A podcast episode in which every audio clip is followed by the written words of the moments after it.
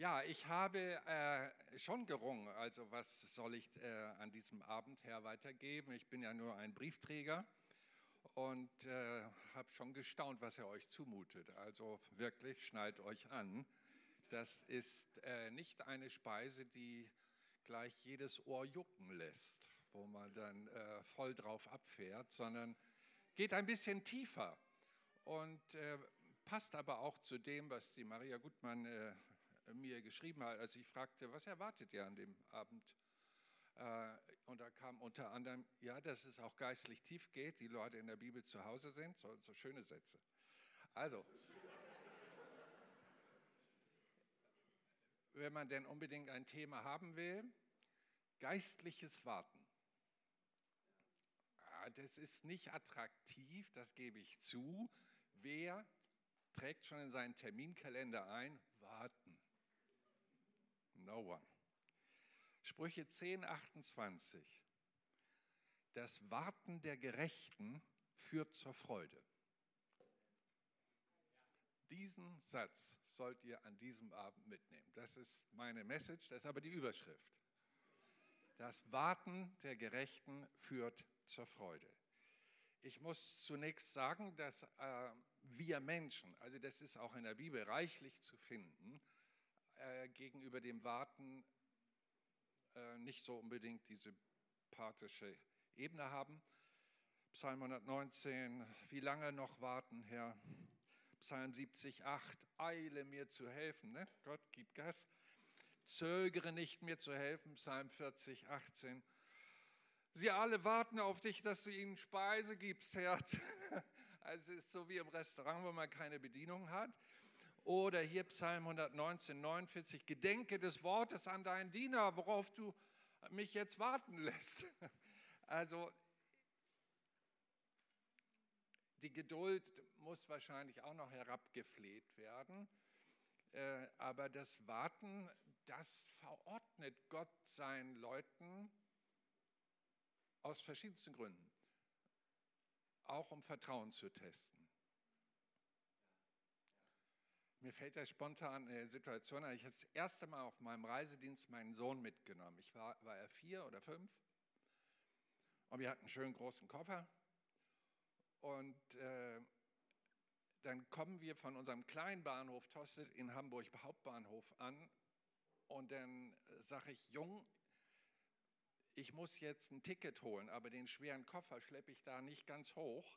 Du bleibst hier drauf sitzen, ich komme wieder. Ja, Papa, sagt er. Also wir sind vom Dorf, wir beiden. Ne? Hauptbahnhof Hamburg. Ich lasse den Jungen zurück mit Gepäck und renne die Treppe hoch hinten zum Ticketschalter. Und da steht eine kleine Schlange. Ich kann meinen Sohn nicht sehen, weil das um die Ecke war. Ich bin also innerlich gestorben, bis ich endlich mein Ticket raste ich runter.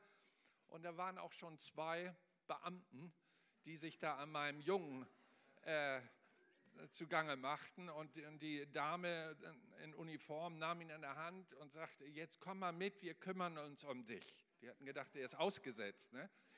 Und, und mein Sohn sagt, nein, ich bleibe hier. Mein Papa hat gesagt, ich komm, er kommt wieder.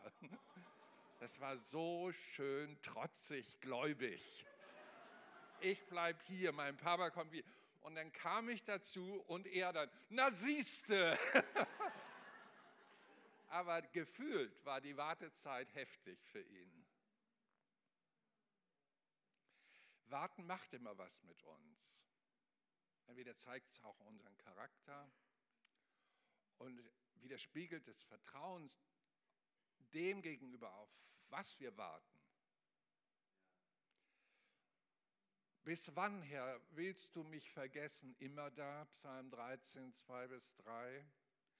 Ich weiß nicht, also so im Groben und Ganzen, wenn man Christ ist, ist man gut drauf, den Himmel vor Augen. Aber bis man da ankommt, ist doch einiges an Tälern und Stolpersteinen zu überspringen und zu, äh, durchzuhalten. Und das hat fairerweise Jesus auch hinterlassen für alle, die an ihn glauben. Nämlich, dass er sagt, ja, ja, Sie haben mich unter Druck gesetzt, Sie haben mich verfolgt, Sie haben lügnerisch über mich gesprochen, Jetzt glaubt doch nicht, wenn ihr mir nachfolgt, dass es euch besser geht. Ihr werdet genau solche Drucksituationen erleben, die euch nicht gefallen. Man muss schon eine positive Haltung kriegen, dass Warten gut sein soll. Das Warten der Gerechten führt zur Freude. Das Geheimnis liegt zunächst erstmal im Warten. Wir sind eine Instant-Gesellschaft, wenn wir ehrlich sind. Es muss alles flott gehen. Ich bin auch so drauf. Also mein Naturell. Schnell von A nach B und dies und das und Zeit auskaum. Aber es gibt Wartethemen auch im Leben eines Menschen, der offensichtlich physikalisch noch in Hochgeschwindigkeit lebt, aber er hat so Gebetsbaustellen, wo es so scheint, als wenn der Herr da nicht reinkommen will.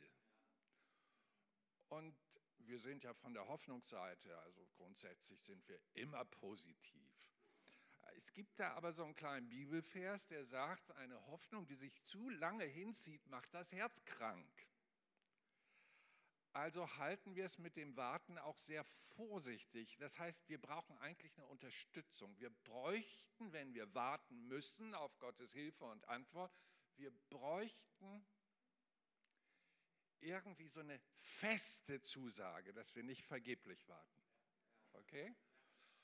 Und das gibt dieser Vers her. Nicht nur das Warten führt zur Freude, nein, das Warten der Gerechten führt zur Freude. Also man kann auch, hier heißt es ja, warten und hoffen ist im Hebräischen also gleiche Wortstamm, ich will da nicht zu tief reingehen, dass das Hoffen der Ungerechten ohne Ergebnis ist. Vergeblich. Also warten an sich ist noch nicht heilig, bitte, sondern jetzt heißt es darauf, wenn ich warte auf die Hilfe Gottes, schaue ich auf mich. Was ist mit meinem Leben los? bin ich in der Gerechtigkeit. Da ist zunächst einmal die geschenkte Gerechtigkeit von Jesus Christus. Wir glauben, dass er den Preis unserer Sünde vor Gott und dem Gesetz bezahlt hat. Das ist das, was wir tief verinnerlichen. Er ist unsere Gerechtigkeit. Nun wollen wir aber die Gnade von Christus ja nicht billig erachten. So nach dem Motto, er vergibt ja sowieso. Ich kann leben wie die Axt im Walde. Er vergibt ja, er muss ja, er hat sich ja festgelegt. Und hier geht es darum, seine geschenkte Gerechtigkeit so nach und nach auszufüllen, indem wir seiner Gerechtigkeit nacheifern. Oder Paulus hat es andersrum gedreht und gesagt, dass der Christus in uns Gestalt gewinnt und uns mehr oder weniger widerspiegelt, aus uns herausguckt. Also nicht nur der Christus am Kreuz, der begnadet, sondern der will jetzt zu uns, will in uns rein und will durch uns rausgucken. Also wir können nicht immer den Christus nehmen, ja, du bist ja gerecht, schenkst mir deine Gerechtigkeit, danke und unser eigenes Leben leben. Sondern hier gilt es jetzt in einen Prozess reinzukommen, dass wir Jesus, der Gerechte, zu uns kommt. Es gibt so einen ganzen alten Fachjargon, heilig werden. Echt? Ich habe jetzt ganz viele Reisen, wo die Leute moderne Gemeinden das Thema Heiligung von dem Elzel wollen. Dachte ich, klasse. Also nicht nur Christus ausnutzen, sondern aus Christus heraus nützlich werden. Weil heilige Leute prägen. Boah, die prägen. Und das hat natürlich multiplikativen Wert. Bis wann fragt hier der Psalmist, soll sich mein Feind über mich erheben? Und ich glaube, wir sind unser eigener schlimmster Feind. Denn die Bibel sagt fairerweise durch den Apostel Paulus, Christen in Galatien, dass das Fleisch, oder ich übersetze, der, die Kräfte des natürlichen Menschen sind gegen das, was vom Geist Gottes ist. Das schreibt er an Christen. Das ist eine harte Nuss aber er er bringt es auf den Punkt. Wenn man ehrlich ist, also ich wende mich ja jetzt nicht zu den Heuchlern, aber zu den Ehrlichen. Das eine ist die Freude an Jesus, an seine geschenkte Gerechtigkeit und die Freude mit anderen Leuten, die das auch so sehen. Und dann gibt es ja das Privatleben, wo keiner hinguckt. Und was dann alles so gedacht, gesehen und getan wird ist nicht immer so akkord mit der Freude, die wir im Hause Gottes zelebrieren. Und der Herr möchte das aber jetzt zusammenbringen und lässt uns warten. Er weiß ganz genau, das Warten, damit der Christus in uns Gestalt gewinnt und dass wir mit dem Geist zusammenkommen, dass das unser Fleisch schwächt. Paulus bringt so auf den Punkt, wenn wir aber im Geist zusammen sind mit dem Heiligen Geist, dann wird, werden wir die Werke unseres natürlichen Menschen, unseres Fleisches nicht vollbringen. Es ist, ist ganz entspannt, also nicht gesetzlich bemüht, sondern seine Prägung und seine Kraft und Präsenz schwächen meinen Eigensinn. Und jetzt kommt dieser Punkt, wo der Herr Jesus Christus auf der einen Seite uns gnädig ist und aber weiß, dass wenn er uns zu sehr mit Gnade verwöhnt, dass er uns falsch erzieht. Ich weiß nicht, kennt ihr jemand aus der engsten Verwandtschaft, der so ein verwöhnter Schnösel ist? Nein, kennt ihr nicht, aber ich kenne solche Leute. Boah, die klagen auf, auf, auf höchstem Niveau, also über Kleinigkeiten können diese schon erregen. Also sie sind äh, anders. Und ich habe also das Vorrecht gehabt, mit meiner Mutter fünf Kinder zu erziehen und weiß, dass der Mensch in seiner Entwicklung viel Liebe und Annahme braucht. Gar keine Frage. Aber die Liebe, die nur annimmt und gibt und so weiter, die fördert nicht unbedingt das Kind in seiner eigenen Reife, sondern es, wird, es entwickelt sich zu einem Kind mit Bedienhaltung. Was gibst du mir? Müsst ihr mal vorstellen, ich war einkaufen, was selten geschah damals, und mein, meine beiden Jungs wollten unbedingt mit. Dann haben die, mussten wir in der Kasse stehen im Supermarkt, da kommt man ja an der Kasse so an den Süßigkeitsständern noch vorbei. Da haben die gesehen, wie von einer Mutter der kleine Dreijährige sich auf die Erde schmiss und laut schrie, ich will aber ein Kaugummi und hat da Terz gemacht, dass die Mutter schnell ein Kaugummi und Jetzt kommen wir nach drei Minuten Wartezeit an die Kasse mein einer Junge fällt auf die Erde und schreit, ich will aber. Ich bin kurz am Kragen genommen. Jung, da sprechen wir zu Hause drüber. Oh. Ich weiß nicht, ob ihr solche erzieherischen Maßnahmen heute in der liberalen Zeit noch akzeptieren würdet. Aber meine Kinder können alle sagen, ich habe nie meine Hand gegen sie erhoben. Aber das Wort dürfen wir mal erheben. Das Warten der Gerechten führt zur Freude. Was sind denn das für verborgene Freudenquellen, wo uns der Herr hinführen will, die wir nur über das geistliche Warten rauskriegen? Ja, in der Tat, wenn wir bestimmte Sachen von Gott nicht gleich kriegen, ist das wirklich eine Chance, sich selber zu bespiegeln und zu hinterfragen, Herr, was ist im Wege in meinem eigenen Leben? Oder es gibt einfach die Chance, wenn wir uns in Ordnung wissen mit Gott, zu sagen, das muss eine große Freude sein, das muss eine große Sache sein, Herr, die da, auf die ich da wartend in deiner geschenkten Gerechtigkeit mich zubewege. Motivation. Und genau in diese Richtung geht die Heilige Schrift wieder und wieder. Die ganze Frage, bis wann, wird später im Neuen Testament viel schöner erklärt. Leute, erkennt doch Jakobus 1, 3 bis 4. Ihr sollt die Bibel besser kennen, dass die Prüfung eures Glaubens Ausharren bewirkt. Also Ausharren kann man Muskeln entwickeln im Ausharren. Einige, die nicht gleich was kriegen, sind schon zu Tode betrübt. Es sind, in Norddeutschland sagt man, Waschlappen. Also voll begeistert, aber kaum klappt was nicht, sind sie schon zu Tode betrübt. Nichts mehr mit los. Den fehlt es an innerer Reife und Stabilität. Und der Herr trainiert seine Leute mit, mit Honig vom Himmel, jede Menge, vom Speisungswunder und Meereswunder und Wellenstill, Sturmstill, Kranke geheilt, Blinde sehen, voll das Positivprogramm.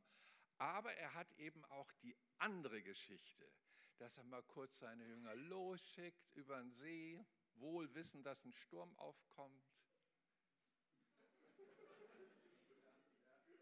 Aber der Herr, wie kann er das machen? Ist er link? Nein, nein, er will entwöhnen. Er will uns an Grenzen führen, wo wir selber nicht können. Er schläft seelenruhig in diesem Sturmschiff und die Jünger sagen, Herr, tust du gar nichts, wir kommen hier gleich um. Und er schimpft ihren Kleinglauben. Also da waren sie noch im verwöhnten Zustand.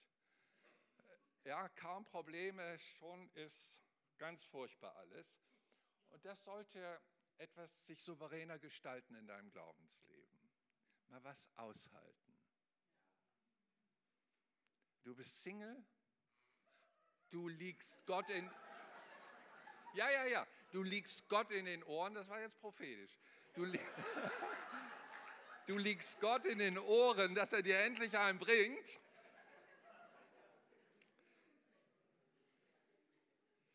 Okay, ich hätte da was, aber das kann Konstantin euch verraten. Ich muss jetzt meine Zeit nutzen, weil ich gleich wieder los muss. Die Bewährung eures Glaubens, die bringt euch voran. Ihr werdet von Gott erprobt. In der Wirtschaft finden wir es komplett okay und auch notwendig, dass Produkte, bevor man sie an den Kunden verkauft, vorher erprobt sind, geprüft sind, TÜV-gerecht und da keine teuren Rückrufaktionen oder Unfälle mit geschehen. Und wir, die wir das größte Rückeroberungsprogramm Jesu Christi unter den Menschen vorantreiben sollen, wir dürfen ohne Erprobung losgeschickt werden, um dann gleich wieder alle möglichen anzuschuldigen, dass alles so furchtbar ist und Endzeit und die Leute gar nicht mehr wollen und der Herr sowieso auf einem Ohr aufgrund von Alters taub geworden ist. Er hört meine Gebete so schwer. Freut euch, ihr Lieben, sagt 1. Petrus 4,13, insoweit ihr das Leiden des Christus teilhaftig seid. Ach, dass das ein Grund zur Freude ist, da muss man schon gerecht sein, um das auszuhalten und durchzustehen und wartend unterwegs zu sein. Denn, anderer Vers, es ist eine Auszeichnung, dass der Heilige Geist auf dir. Der Geist dieser Welt, der Fürst dieser Welt, samt seinen Untergebenen, die wir in der Theologie Dämonen nennen, sie hassen Menschen mit der übernatürlichen Salbung des Heiligen Geistes. Und deswegen motivieren sie Menschen, genau wie Jesus mit seinem Geist Menschen motiviert, Gutes zu tun, motiviert er Menschen, gegen uns anzugehen. Wenn man das einmal durchblickt hat, weiß man, wir kämpfen nicht gegen Fleisch und Blut, sondern gegen Fürsten und Gewalten und andere Mächtigkeiten. Also, wenn ihr im Namen Christi geschmied werdet, seid glücklich, denn der Geist der Herrlichkeit Gottes ruht auf euch. Kirche, wo Friedhofsruhe ist, da stimmt was nicht. Kirche, wo von allen gesellschaftlichen Schichten nur Liebe und Sympathie entgegengebracht wird, da stimmt was nicht. Man kann sich gar nicht so als Christ so verhalten, dass alle applaudieren. Nein, dazu stehen wir in einem viel zu heiligen und kraftvollen Kampf des Glaubens gegen diese Mächtigkeiten. Jeder Mensch, den wir aus dem Reich der Finsternis reinholen in das Reich Gottes, ist ein Jubelgrund in der himmlischen Welt unter den gesamten Engeln und sollte auch unter uns so sein. Aber einer ärgert sich und wird wütend, weil er ist wirklich genau. Jede Seele, die wir abwerben, ist ihm zu viel. Und so wird er sich viel einfallen lassen, uns zu stoppen. Und Gott lässt es zu. Könnt ihr euch vorstellen, hochmotiviert, Saulus wird zu Paulus, 15 Jahre Antiochen in der Gemeinde, alles gelernt, wie man in der Gemeinde ein rechter Christ wird. Und dann wird er entsandt vom Heiligen Geist, Prophetie, Fastentag, Team gestellt, Finanzen gekriegt, Heidenmission. Der war voll durchmotiviert. Und dann sitzt er jahrelang im Gefängnis. Was macht das für einen Sinn? Wenn der Herr einen rausholt und losschickt und dann schickt er ihn ins Gefängnis. Der hat, der ist im Dreieck gelaufen in der Zelle und sagt, was soll ich hier? Warten, worauf? Ja, dass ich wieder predigen kann in den Orten und dass ich hingehen kann. Das ist doch das, was in mir ist. Ja, Gottes Gedanken sind höher als unsere Gedanken und da braucht man eine Menge Vertrauen. Und echt ist das erst 19.35 Uhr? Nein, nein, nein, ich verpasse den Flieger. Das ist ja um 20.15 Uhr ist er weg. 50. Halbe Stunde zum Einchecken. Das ist okay für euch, dass wir das klären eben.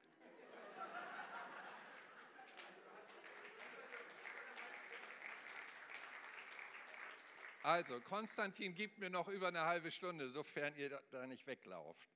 Also, ich gehe mal hier weiter rein. Da ist also etwas, was eine Gesellschaftsschicht mit spirituellem negativen Einfluss gegen uns stellt. Das sollen wir also lernen auszuhalten. Und äh, es gibt Unterbrechungen im Leben, die laufen nicht gut. Es gibt auch Ungerechtigkeiten, die gegen uns gehen. Jesus hinterließ mal eine Geschichte von einer alten Dame, die keine Lobby hatte und der Unrecht getan worden ist von einem Richter. Und sie hat das dann als Beschwerde eingereicht, der Richter hat sie abgewiesen. Und sie weiß aber, es ist mir Unrecht angetan. Der Richter muss Recht sprechen. Und besucht sie ihn wieder und er weist sie wieder ab. Und so geht das und geht das und geht das. Und diese Dame, toll, lässt nicht locker. Sie wartet auf den Zeitpunkt, dass der Richter sagt, okay. Und macht das mit einer beeindruckenden Dynamik, dass der Richter im Finale dieser Geschichte sagt, also gut, dann spreche ich ihr ihr Recht, was ihr zusteht, sonst fährt die mir noch ins Gesicht mit ihren Krallen. Solche Geschichten hat Jesus hinterlassen.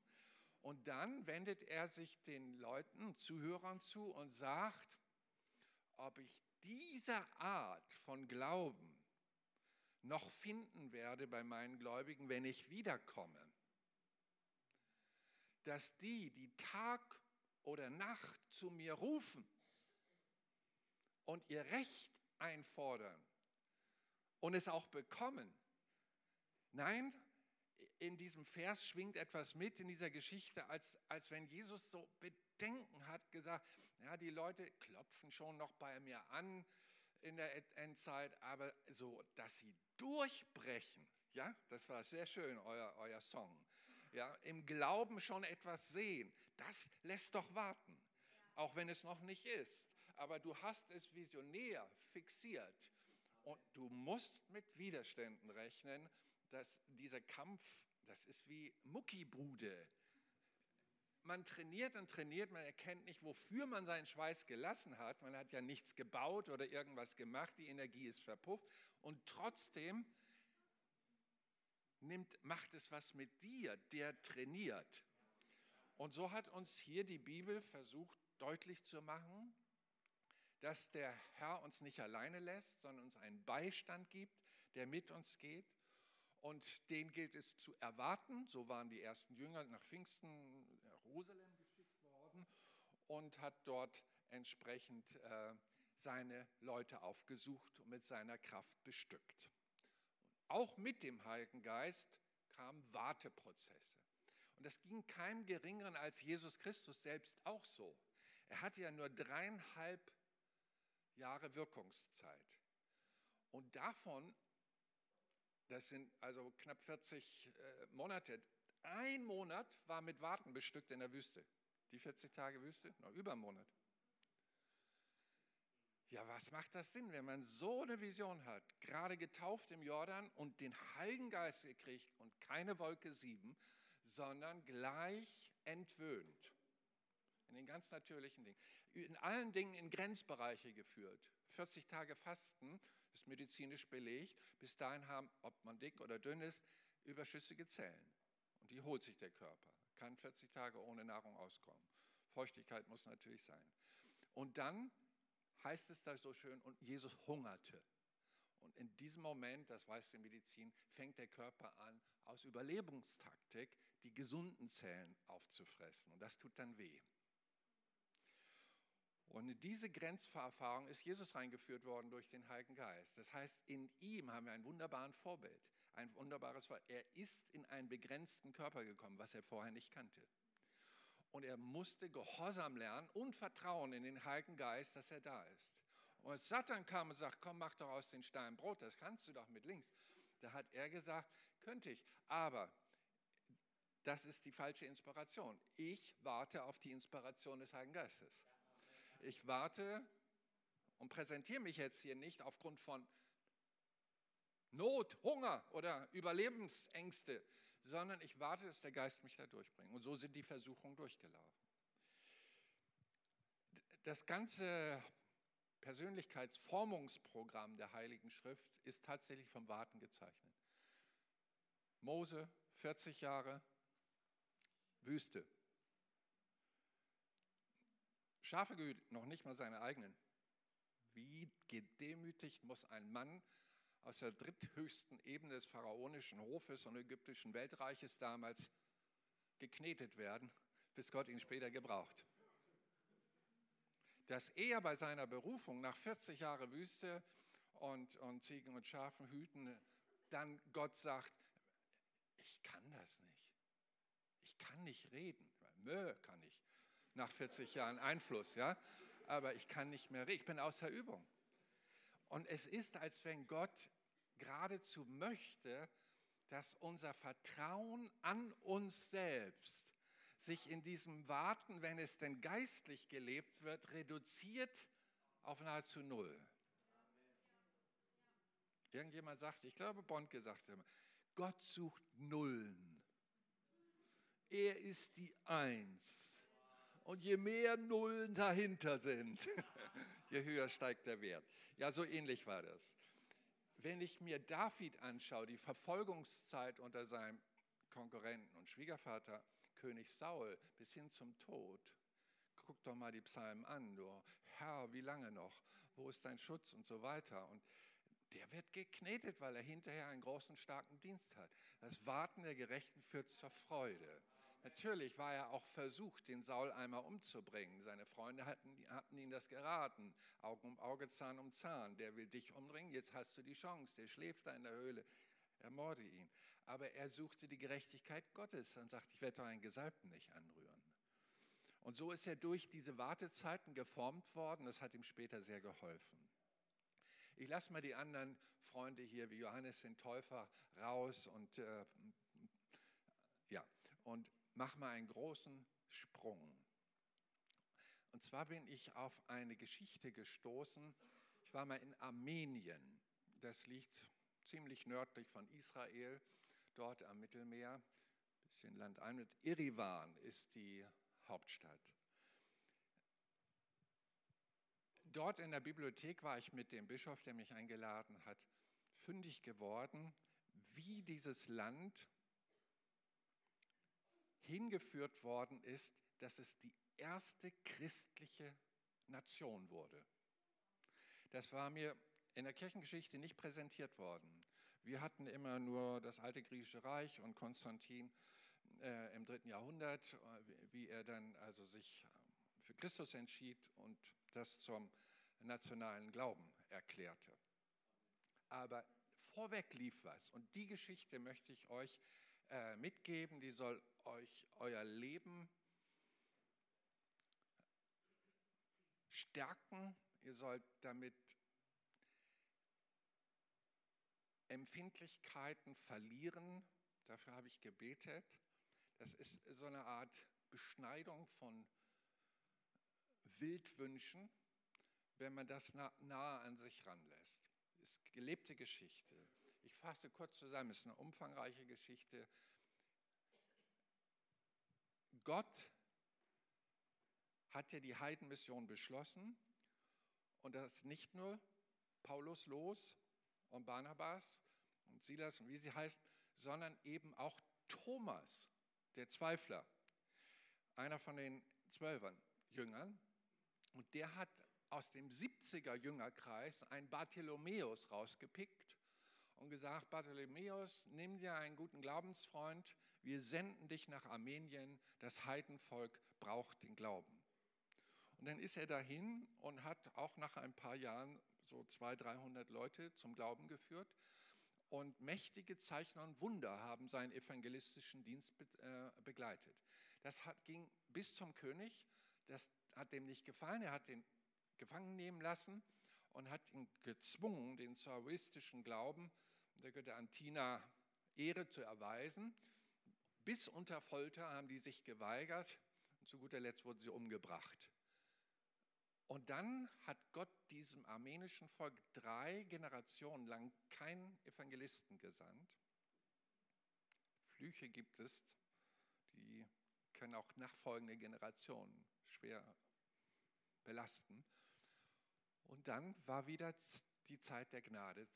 Jahre 286 nach Christus äh, sandte er einen Gregor der hat noch einen Beinamen bekommen, der Erleuchter. Das heißt, wenn der sprach, klingelte es bei den Zuhörern. Die kriegten so eine Kerzenfabrik. Die wurden, es wurde klar, worum es ging. Und dann hat der, hat der dort gepredigt, genau wie Bartholomäus früher, vor 75 Jahren, und hat äh, auch Zeichen und Heilung erlebt bei seinem Dienst.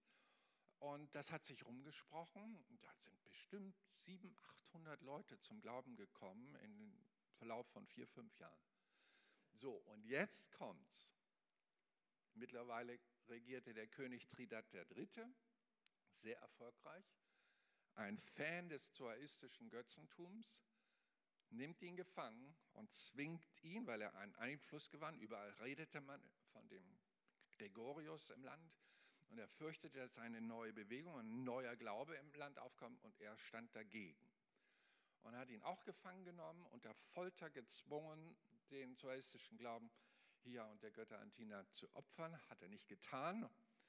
Und dann, als er merkte, er kann den Mann nicht brechen, hat er ihn zu Tode verurteilt auf eine grausame Art. Und jetzt kommt's. Es gibt im Norden der Stadt Erevan heute noch zu besichtigen, vor diesem großen Berg Ararat, wo man oben die Arche Noah im Gletscher vermutet, eine lange Ebene. Da gibt es also ein terroristisches Wunder. Da gibt es Löcher in das Erdreich rein, 60 Zentimeter, 20, 30 Meter tief. Das ist so eine Fläche von knappen Quadratkilometer, wo diese Felslöcher sind. Da haben die ihn zu Tode verurteilt, dass er in eins dieser Löcher reingelassen wird. War wohl ab und zu mal eine, eine Hinrichtungsidee des Königshauses.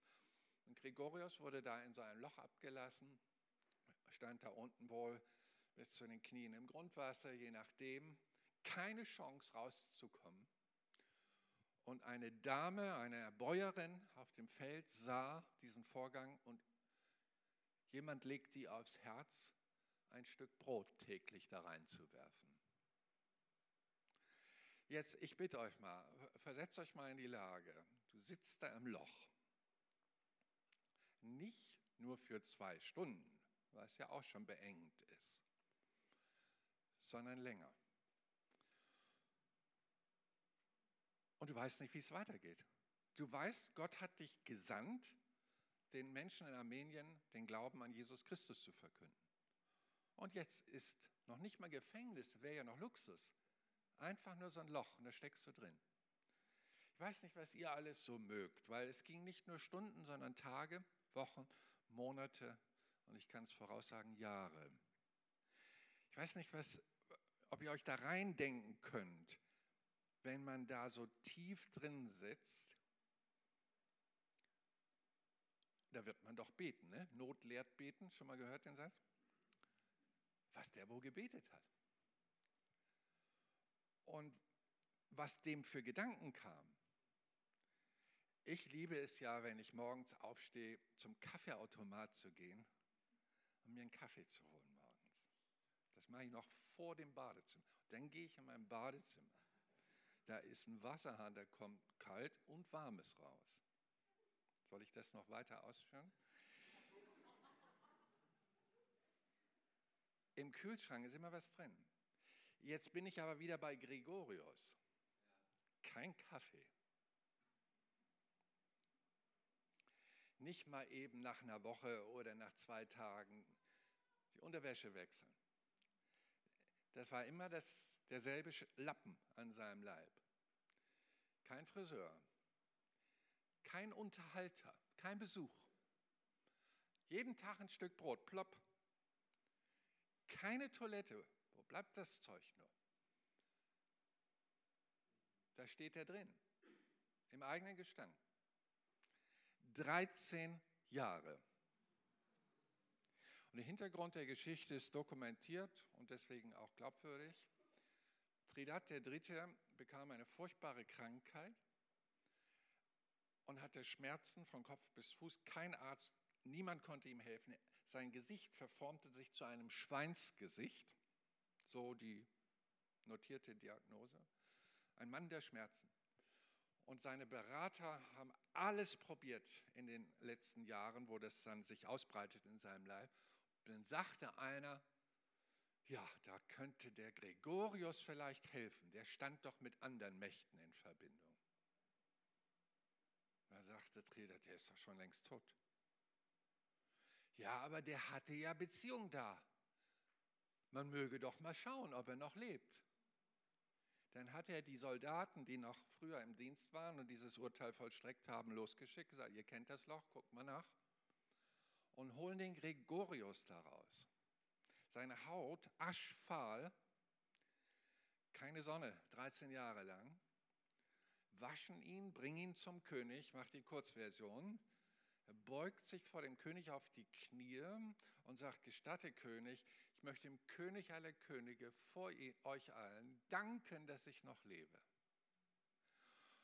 Stand auf, verbeugte sich vor dem König und sagt, Wo, womit kann ich dem König dienen? Keine saure Bemerkung, keine Bitterkeit im Herzen.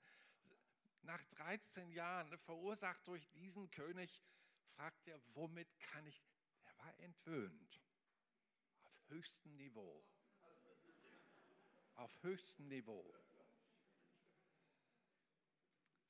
Der Christus in ihm, für den er litt, schaute aus allen Poren.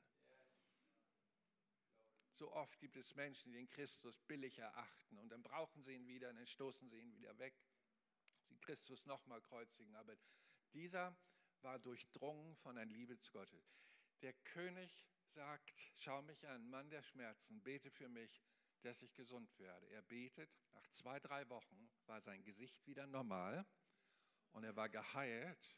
Er rief alle Bürgermeister des Landes zusammen und Minister. Gregorius predigte vier Tage mit ihnen. Alle übergaben ihr Leben Jesus. Man ging wieder in die Städte und Orte, verkündete das Evangelium und so wurde die Hälfte von den vier Millionen Armenier Christen. Aber Leute, was für ein Preis. Was für ein Preis. Aber das Warten der Gerechten ist schon Freude geworden bei Gregorius. Ist schon Freude geworden. Wurde auch der erste Bischof. Alle Götzentempel äh, wurden vernichtet, Kirchen wurden gebaut. Es wurde der Gott der Himmel und Erde geschaffen, angebetet. Es wurden wunderbare Bibeln handschriftlich mit farblichen Bildern und so weiter geschrieben und so weiter. Lieben Leute, ich weiß nicht, wo ihr so drin steckt, aber Gott weiß es. Ich weiß nicht, was dich nervt, was dich sauer macht auf Gott manchmal, wenn du es wirklich zulässt. Ich komme nochmal auf den Single. Wie viele Jahre liegst du Gott schon in den Ohren? und es ist noch nicht geschehen. Das sind solche Baustellen. Und wir kennen sie aus unserer Familie. Ja, du hast einen Bruder, aber der will den Glauben nicht. Oder du hast Eltern, die wollen den Glauben nicht. Oder du hast Krankheit im Hause und, und es kommt nicht zur Besserung. Und dann fragst du, was soll das alles? Du wirst gemobbt in der Firma und betest, dass Gott dir hilft, aber es geschieht nicht. So, und was auch immer unsere Wartebaustellen sind, lerne mit Gottes Hilfe geistlich zu warten. Geh da mal durch, demütige dich und Gott wird dich erhöhen zu seiner Zeit. Und das auszuhalten, ja, das will gelebt sein. Ich habe es äh, recht früh in meinem Dienst abgekriegt, fünf Jahre schwach. Ich war nie krank in meinem Leben, äh, immer sportlich und gut durchtrainiert. Fünf Jahre hatte ich nur 20 Prozent meiner natürlichen Kraft, von 28. Lebensjahr bis 33.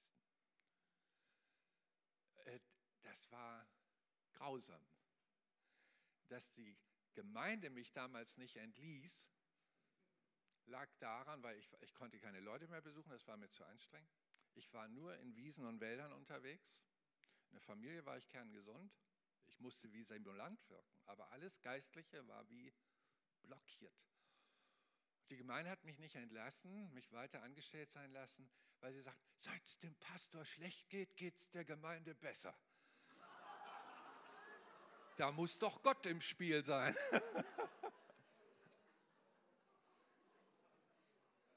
Ah, ich könnte euch da viel erzählen. Ich habe wirklich gelitten wie ein Hund. Und es kam plötzlich in einer Bibelstunde und es ging nach einem Silvestergottesdienst zum Neujahrgottesdienst über Nacht. Dann hatte ich nach fünf Jahren wieder Kraft wie Popeye mit drei Spinatdosen auf dem also. Und konnte doppelte Dienste machen, dem BFP vorstehen, die eigene Gemeinde voran und so weiter. Also das Warten der Gerechten, hinterher ist das schön. Und wenn man durch ist, will man das auch nicht missen in seiner Biografie.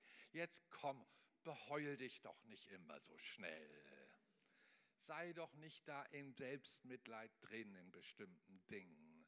Was soll das? Du hast doch jemanden, der für dich gelitten hat. Geh doch an sein Herz und halt das einfach mal aus und du wirst merken, wenn du geistlich wartest in seiner Gerechtigkeit und deine Faust nicht gegen all die Verursacher richtest, Amen. sondern in Liebe zu ihnen bleibst, wirst du reifen, entwöhnt, stabil und ein Segen für viele.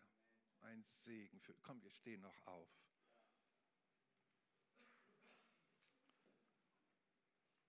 Vater im Himmel, in Jesu Namen komme ich zu dir als dein Diener und erbitte für diesen Abend Übernatürliches.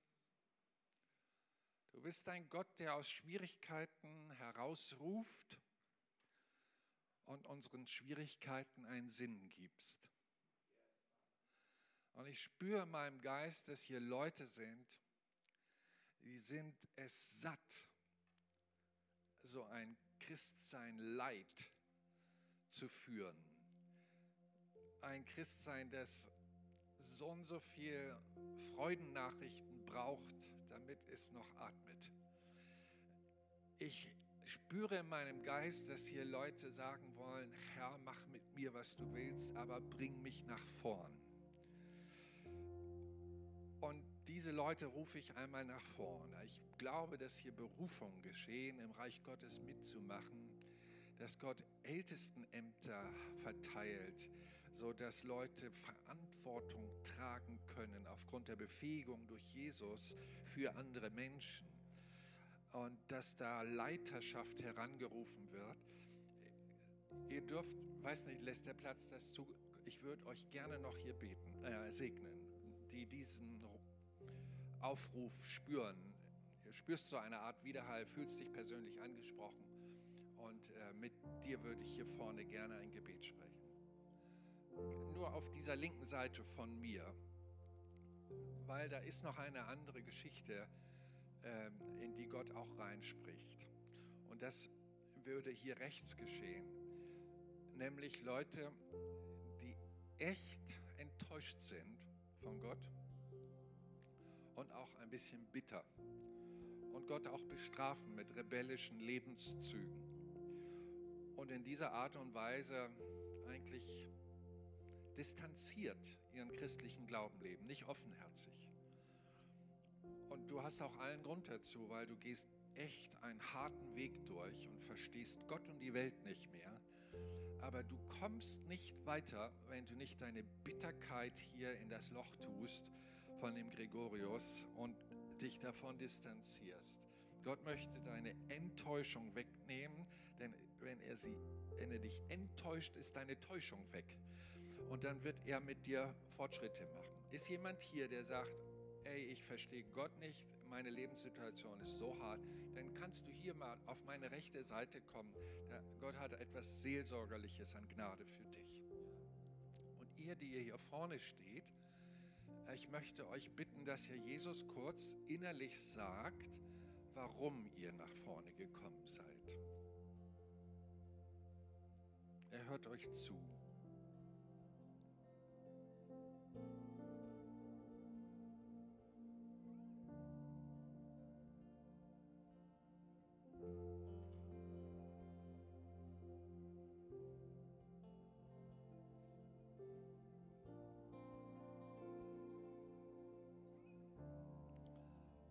Und wenn du die Botschaft richtig gehört hast, wärst du an diesem Abend schon bereit zu beten, Herr, entwöhne mich von mir selbst und meiner Selbstverliebtheit, meinem Suchen, dass es mir ständig besser gehen soll. Löse mich von mir selbst, bring mich hin zu dir, dass du in meinem Leben der Regent wirst entmachte mein Ego auf dem Thron meines Herzens und sag ihm, hier bin ich, gebrauch mich, mach was aus mir, erlaub es ihm. Komm, bete es in deinem Geiste, bete es innen drin und Gott wird anfangen, dir an diesem Abend eine, eine Art Bündnis mit dir aufzurichten. Denn er hat schon immer gefragt, wen kann ich, wen soll ich senden? Wer will denn gehen? Wer will sich wirklich mir zur Verfügung stellen? Wer will raus aus seinem Ego-Leben? Wer will raus aus diesem Durchschnittlichen? Ich bin ein übernatürlicher Gott und ich will übernatürliches wirken durch meine Leute. Ich möchte, dass mein Reich kommt und mein Wille geschieht. Und ich suche Leute, in denen ich mein Reich und mein Wille hineinlege. O oh Herr, ich hebe meine Hände auf zu dir und bete, dass eine Wolke deiner Herrlichkeit kommt, wie einst damals vor der Stiftshütte, als du Leute befähigt hast, für dich zu reden. Ich danke dir, dass deine Salbung da ist, dass Leute dich hören und bereit sind, auch einen schweren Weg zu gehen. Herr, forme eine wunderbare Qualität auch unter der jungen Generation. Lass sie früh beteiligt werden an deinen Wegen, an deinen Erziehungsprozessen. Herr, mach sie stark. Starke Frauen, starke Männer, Herr, die geistlich Kraft haben, die Durchhaltekräfte haben, die ausharren können im guten Kampf des Glaubens und die auch Leute tragen können, die schwach sind im Glauben. Herr, multiplizier dich unter diesen Leuten in wunderbarer Weise. Oh, ich danke dir, Jesus.